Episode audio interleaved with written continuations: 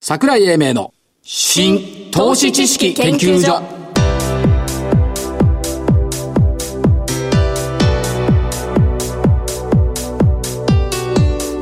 この番組は一般社団法人日本 IFA 協会の協力でお送りしますごきげんよう所長の桜井英明ですそしてコメンテーター日本 IFA 協会理事長正木明夫さんですはい、日本 IFA 協会の正木です。よろしくお願いします。おは願いします日経平均株価は3日続伸い、で年初来高値を更新いたしましたすね。大引け26円高2万3330円というところで1年1か月ぶりの高い水準というところになって今日は下げるかなと思ったけども下げなかったいや、昨日の夕方はね、ええあのソフトバンクの決算でね、はいほっと思ったんですよ。えところが外に行ったらもう強いじゃないですか。あはいあ、これはあのぐらいの数字は織り込み済みかというふ うな方。織り込んでないと思う織り込んではいない。勢いだと思うよあ、そうですか。んおお。あれあれね、めちゃくちゃよめっちゃいや今回の、うんあのインタビューっていうんですか、はい会見は非常に、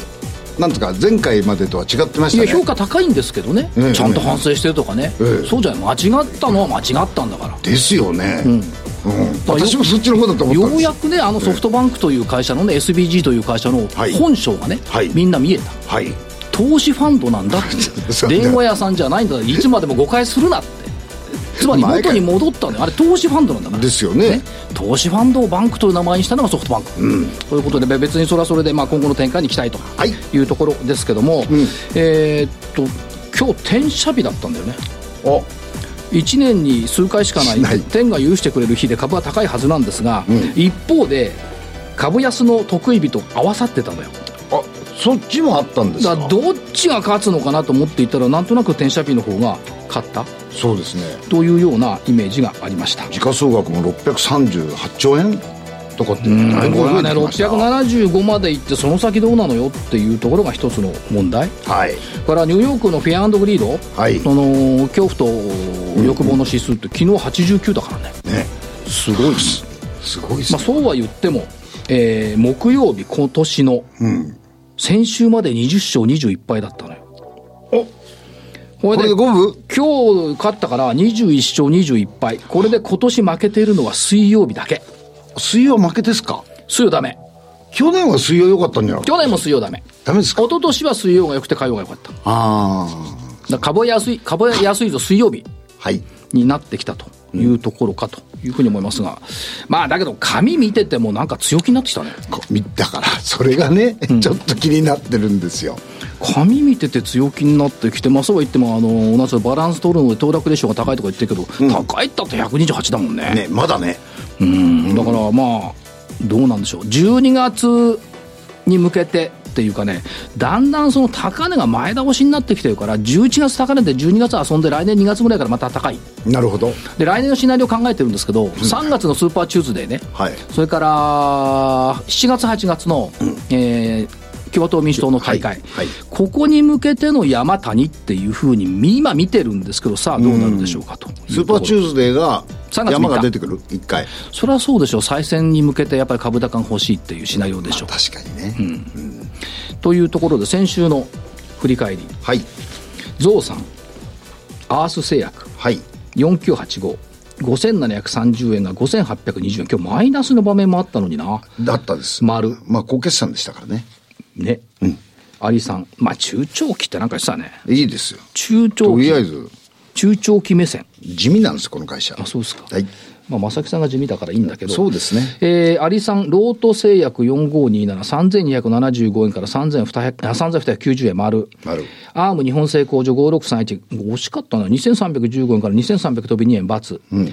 東芝テックは上がってきましたね。65パチパチ、3930円から4115円。見事な経線を書いてます、これ。ですね。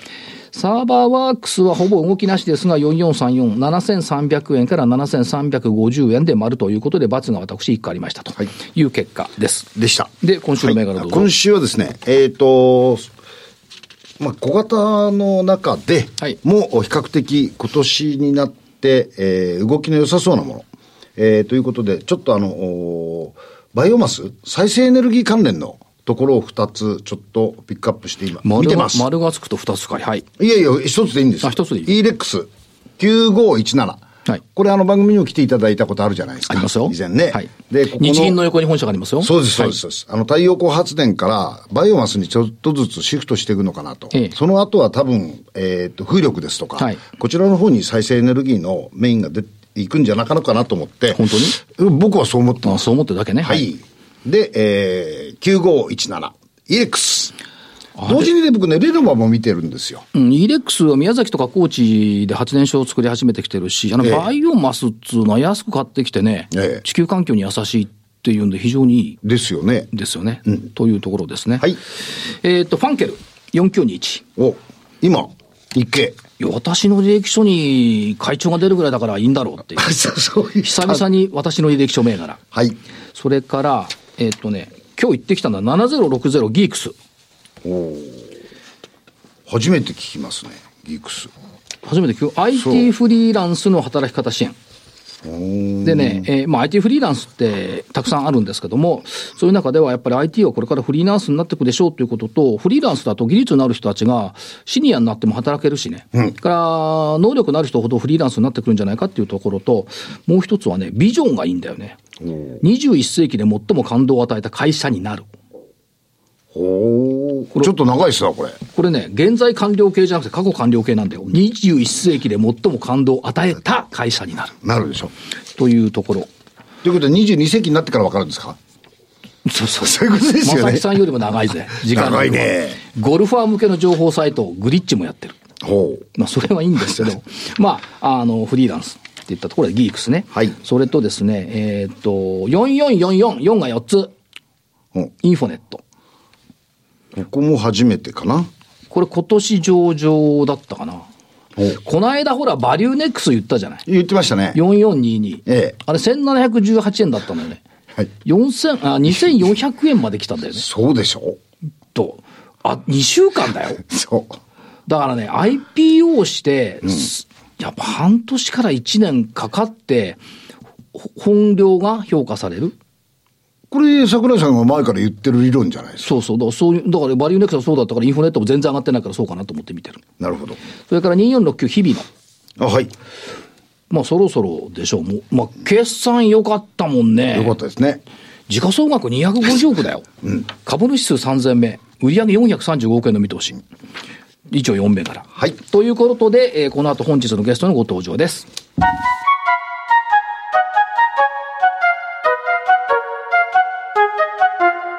桜井英明の新投資知識研究所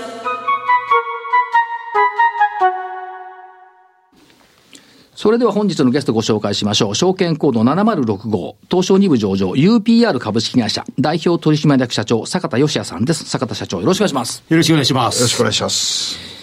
UPR っていうと、アルファベット3つなんですけど、これ、宇部パレットレンタルを訳すと UPR なんですかそうですね。まあ、当社の創業の地が山口県宇部市、はいということの言うと、はいパレットのレンタルがこれは重要ですから、はい UPR ということであります。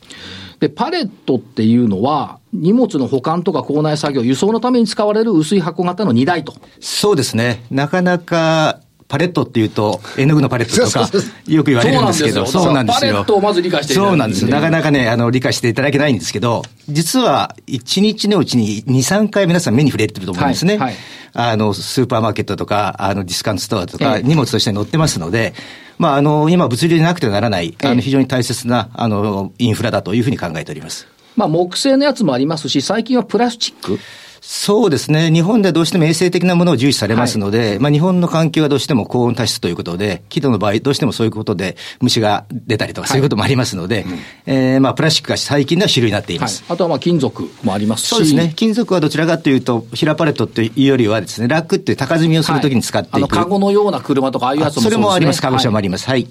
で、これはパレットの利点、フォークリフトで一度に貨物を上げ下ろしできる。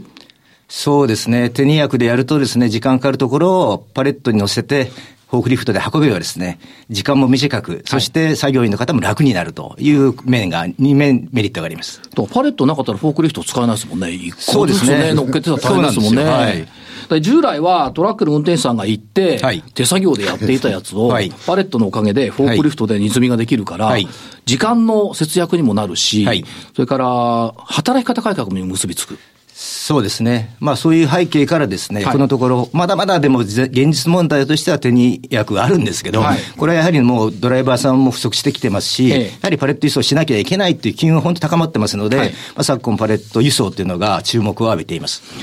だからまあ倉庫、自動車、電子機器、農産、水産、食品、幅広い業種に利用されているのがパレット。はい。で、そこまでパレット分かったでしょはいでね、これすごいなって上場の時から思ってるのは、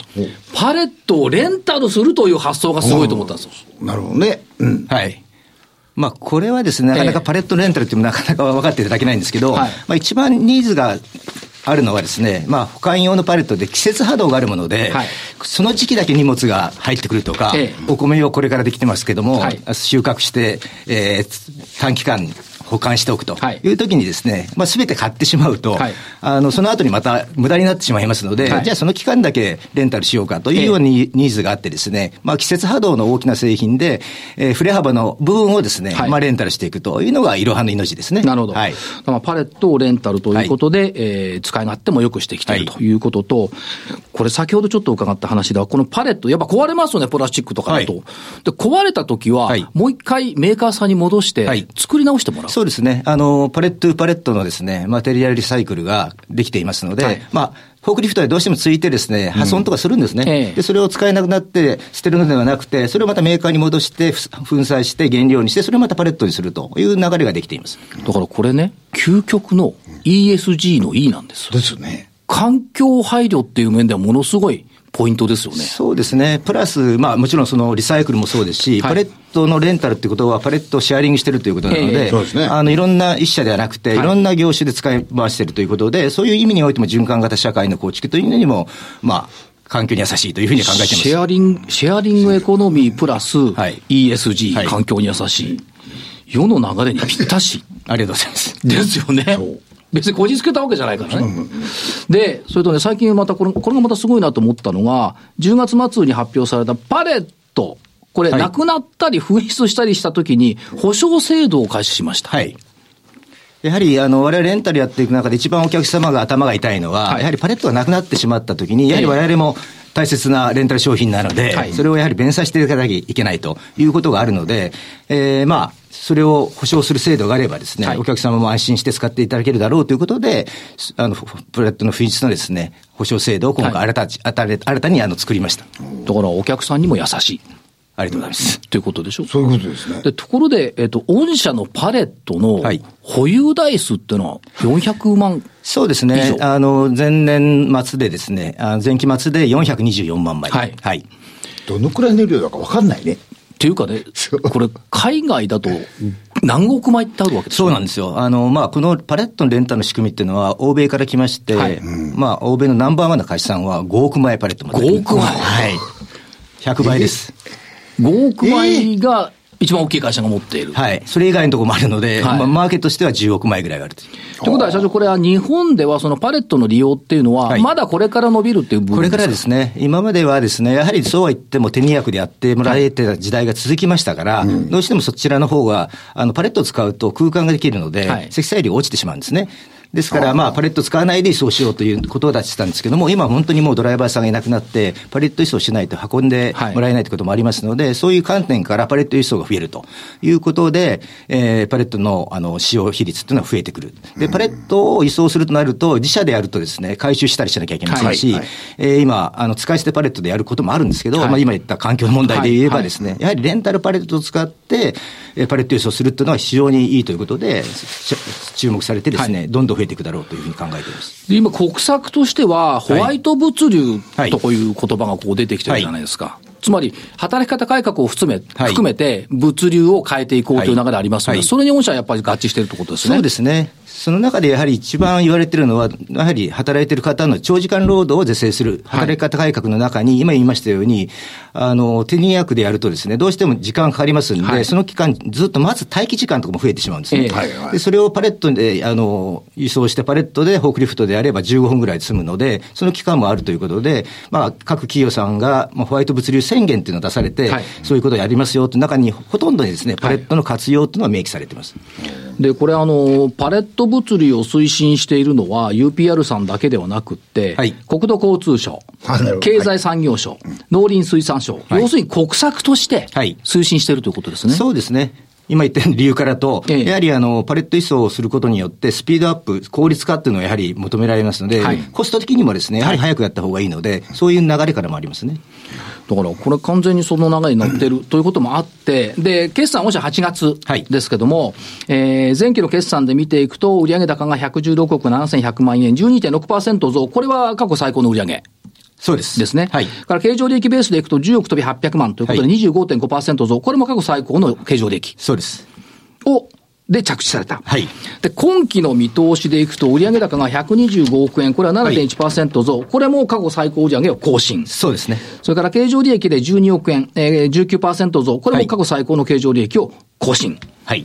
順風満帆。うん、まあ、数字だけ見ればそうですね。 まだ物足り ない。うん、もっと頑張りたいでもすっね。と頑張りたい。はということですね。で、えーっと、まあ、いろいろな事業の中でコアのところはレンタルパレットということで、まあ、保管輸送ということをおはいやりになってますけども、はい。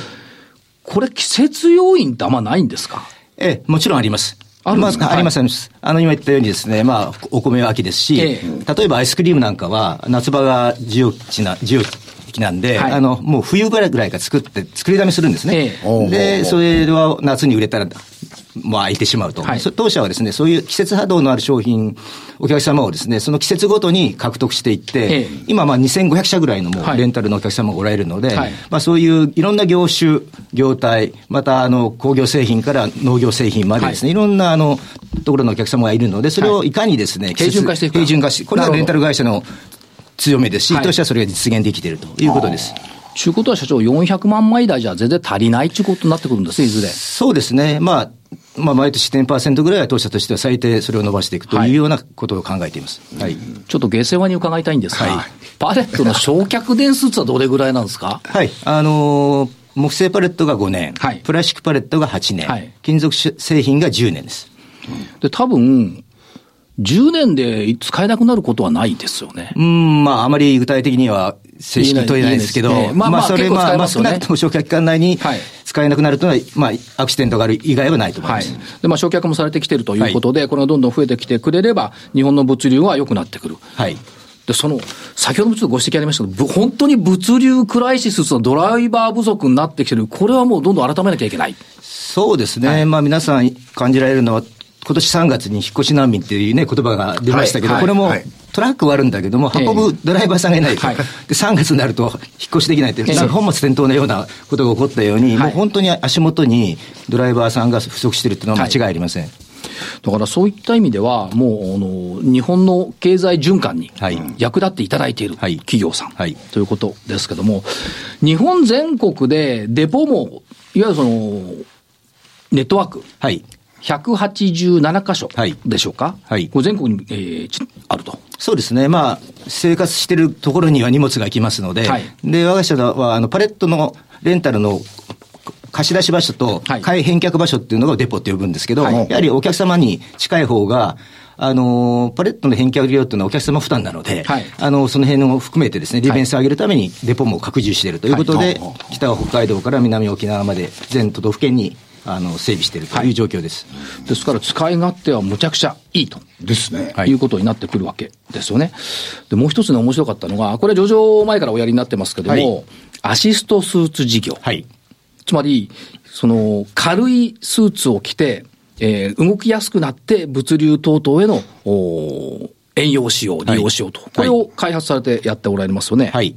これはどうなんでしょうかそうですね。やはりあの、我々パレットを使ってもらって、手に役からの解放っていうのを、まあ、目指してるんですけども、はいどうしても作業現場において、やはり作業で荷物を上げ下げするっていうようなことは発生しますので、お客様の中で、やはりそういうところに足とする、まあ、スーツだったり、パワードスーツだったり、あったらいいよね、ということがありましたし、そういうものが世の中に5年ぐらい前から出てきましたので、ええまあ、我々もお客様ももう2500社のお客様がおられましたんで、はい実際にあの、まあ、作業系で使いたいかっていうことを聞いたところ、ぜひ使いたいはいということでしたので、この事業に参入しました。これ物流以外でも、例えば介護とか医療、農業、建築、使えるというもちろんこと使えます。ねはい。まあ、あの、特に我々はどっちかっていうと作業系が多いのえで、えあの、建築現場とか農業作業とかっていうところで、まあ、介護はまだまだこれからだと思ってますけども、はいはい。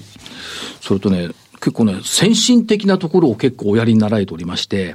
えーリアルタイムの輸送情報をトレース管理するシステムを提供している。そうですね。まあ、当社は物理 IoT 事業にも進出していまして、はいえーリアルタイムに、あの、位置情報と照らし合わせて温度であったり湿度であったりということをですね、まあ、医薬品とかですねえ、やはり、あの、運んでる最中に、ちゃんとした適正なところできてるかっていうのを可視化しなきゃいけないと。今までは、ロガーって温度計をつけて、後で見てて、あ、ダメだったとか言うとですね、廃棄になってしまうんですね。そうですよねえーで、リアルタイムにやっとけば、その過程においてですね、はいちょっとその上限下限を、もし、超えればですね、すぐアラート機能で管理者に知らせてくれますんで、はいすぐ分かったと。それで対応ができるということで、そういうことをしなきゃいけないということも、これも、あの、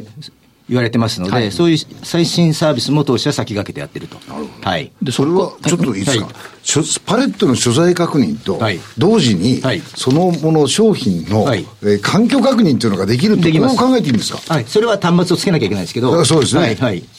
ええええああ、そういうことですか。はいだからそこから進むと、遠隔監視システムもはいスタートされてる、あそうですね、いこれはやはりあのエレベーターとか駐車場とか、常時その監視して、ですねあの状況を把握していくということで、あの展開しています。なるほだどから温度監視だとか、いそういったものも可能になってくるってこもちとろでんすね。です、はい、とこれ、温度監視ってあの倉庫だけじゃなくて、陳列棚とかショーケースまでそうもで可す能だと今、食品はですね、ハサップの問題で、あのやはりその衛生的なものをしっかり管理していくっていうのがもう決ま決まりましたので、はいはい居酒屋チェーンさんとかでも、あの商品をどういうふうに管理してるかとか、温度管理しっかりできてるかというのは求められますので、まあ、そういうところに提供していきたいと思ってます。だから、必要不可欠なんですよ。そうですね。でしょそう。だから、UB UPR さんいなかったら困っちゃう人多いでしょ。まあ、そういう企業でありたいと思ってますけど、まあ、もちろん同業させてもらいいや、ますのもで。うもちろんそうなんですけど、はいでもやっぱり、助かったよってえいえうそうです声ねが、嬉しいですね多いでしょうね。はいというところ。今後の成長戦略っていうことでいくと、はいやっぱり社会インフラっていうのがキーワードになってきますかそうです。ね。はい。これをまあはいシェアする UPR と歌われてます。そうですね。あの、我が社のパレットは、さっき最初に言いましたように、物流の大切なインフラだと思ってますんで、これをレンタルとシェアリングなので、はいそれをやはりし一番コア事業としている。そして当社、あの、カーシェアリングの事業のシステムやってますので、はいまあ、カーシェアリングも最近非常に普及が進んできましたんで、はいまあ、そういうようなもので、合わせて今後やっていきたいという意味からですね、はいまあ、ソーシャルシェアリングサポーターということで、標榜しています。そして、えっ、と、先進サービスということでいくと、えー、アクティブ RFID でパレットの個体管理をする。はい。まあ、これちょっとで、あの、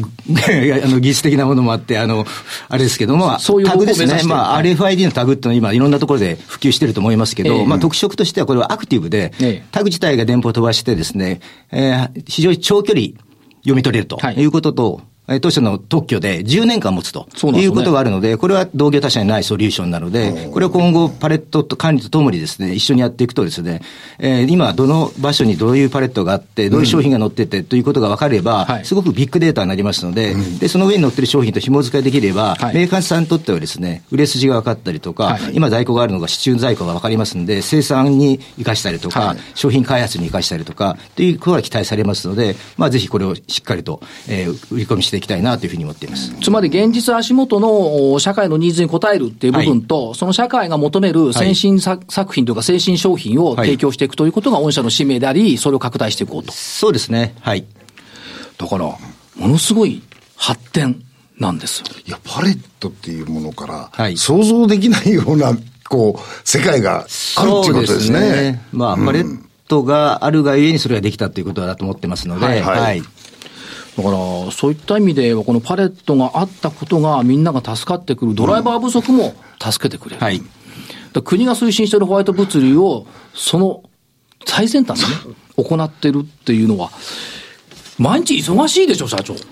そうですね。でも、パレットはそれ以上に働いてくれてますのではいそう か。この話いいっすね。そうか、パレット文句言わないですはね。い、 そうなんですよ。土日も、あの、いとわず働いていただいてるんで、寒い暑い言わないし。ええもういつも頭下げてますそ。んな正木さんみたく文句言わないから、こあれれ、これやっぱパレットは優秀だわ。はいあれあともう一つ目についてあの社長ですね、はいあの、サッカー。はい。サッカーのロゴで UPR っていうのが目につくんですけどありがとうございます。はあの、地元山口の、レノファ山口という J2 のチームのメインスポンサーやっていまして、はいあの、まあ、地域が元気になるってことは大事だと思いますし、まはあ、い創業の地でありますので、はい応援させていただいています。そうですよね、うんそういった意味では、まあ、そのファンも多いというところですけども、今後の成長イメージっていうのは、社長、どうみたいでしょう、やっぱ保管業としてのパレット、はい輸送業としてのパレット、はいここに新しい製品、はいつまりアシストスーツですとか、IoT コネクテッド、これが加わってくるということで、はいこの三つどもえがどんどん伸びていくという感じですか。そうですね。あの、基本となる保管用のパレットはまだまだ、えー十分に、えー伸びていくと思いますね。これしっかり抑えていくと。はいプラスですね、輸送用が今言ったような背景から、はい今後飛躍的に伸びると思うんで、そこをしっかりと、時間かかるんですけども、はいえー伸ばしていくと、同時にですね、今説明しました先進サービスですね、はい物流の周りの。これは、もうあの、状況の足が速い商品ですので、はいまあ、しっかりと、あのーいい商品を作り上げて、はい提供していくということで、まあ、まだまだ我が社は、あの、成長の過程の道半ば以下だと思ってますので、はいえーしっかりと成長を続けていきたいというふうに考えています。だからまだまだその今、今日も伺ってないですけど、世界っていうのはやっぱ視野でしょ、アジアっていうかそうですね。。我が社はアジアに今4カ国、シンガポール、タイ、マレーシア、昨年ベトナム出しましたけども、同様に、日本と同様にですね、今先進、中心国でもですね、やはり、まあ、経済が発展して内需が、えー拡大していくとですね、いいものを着たいとか、いいものを食べたいというふうになれば、物流も高度化していかなきゃなりません。はいそうすると、パレットは間違いなく必要になってきますし、まあ、コールドチェーンでですね、やはり温度管理をしなきゃいけないとか、ということで、当社の日本でやってるせあのパレットレンタル業、えー先進サービスが間違いなくそういう国々でもはい求められてきますんで、それしっかりやっていきたいと思ってます。やっぱ400万までじゃ足らないわけですね。ということで、社長、最後に、はいとしかさんにメッセージを頂戴できればありがたいです。あの、我が社まだ今年6月にえー上場したばかりの会社でありますけども、まあ40年間しっかり事業を行ってきていますし、えーまだまだこれからパレットのレンタルを中核としてですね、えー先進サービスを繰りひあの広げていきたいというふうに考えています。まあ我が社の経営理念はですね、まあパレットを通じて人々の生活を便利にすることということなので、えーしっかりと今後も成長していきますので、皆さんの応援をよろしくお願いいたします。はい。坂田社長、ありがとうございました。ありがとうございました本日のゲスト、証券コード7065、東証2部上場、UPR 株式会社、代表取締役社長、坂田義也さんでした。ありがとうございました。ありがとうございました。資産運用の目標設定は人それぞれにより異なります。個々の目標達成のために独立、中立な立場から専門性を生かしたアドバイスをするのが金融商品仲介業 IFA です。一般社団法人日本 IFA 協会は企業 IR 情報を資産運用に有効活用していただくため、協賛企業のご支援のもと、この番組に協力しております。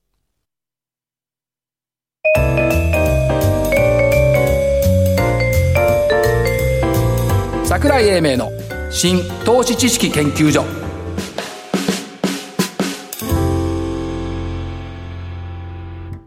この番組は一般社団法人日本 IFA 協会の協力でお送りしました。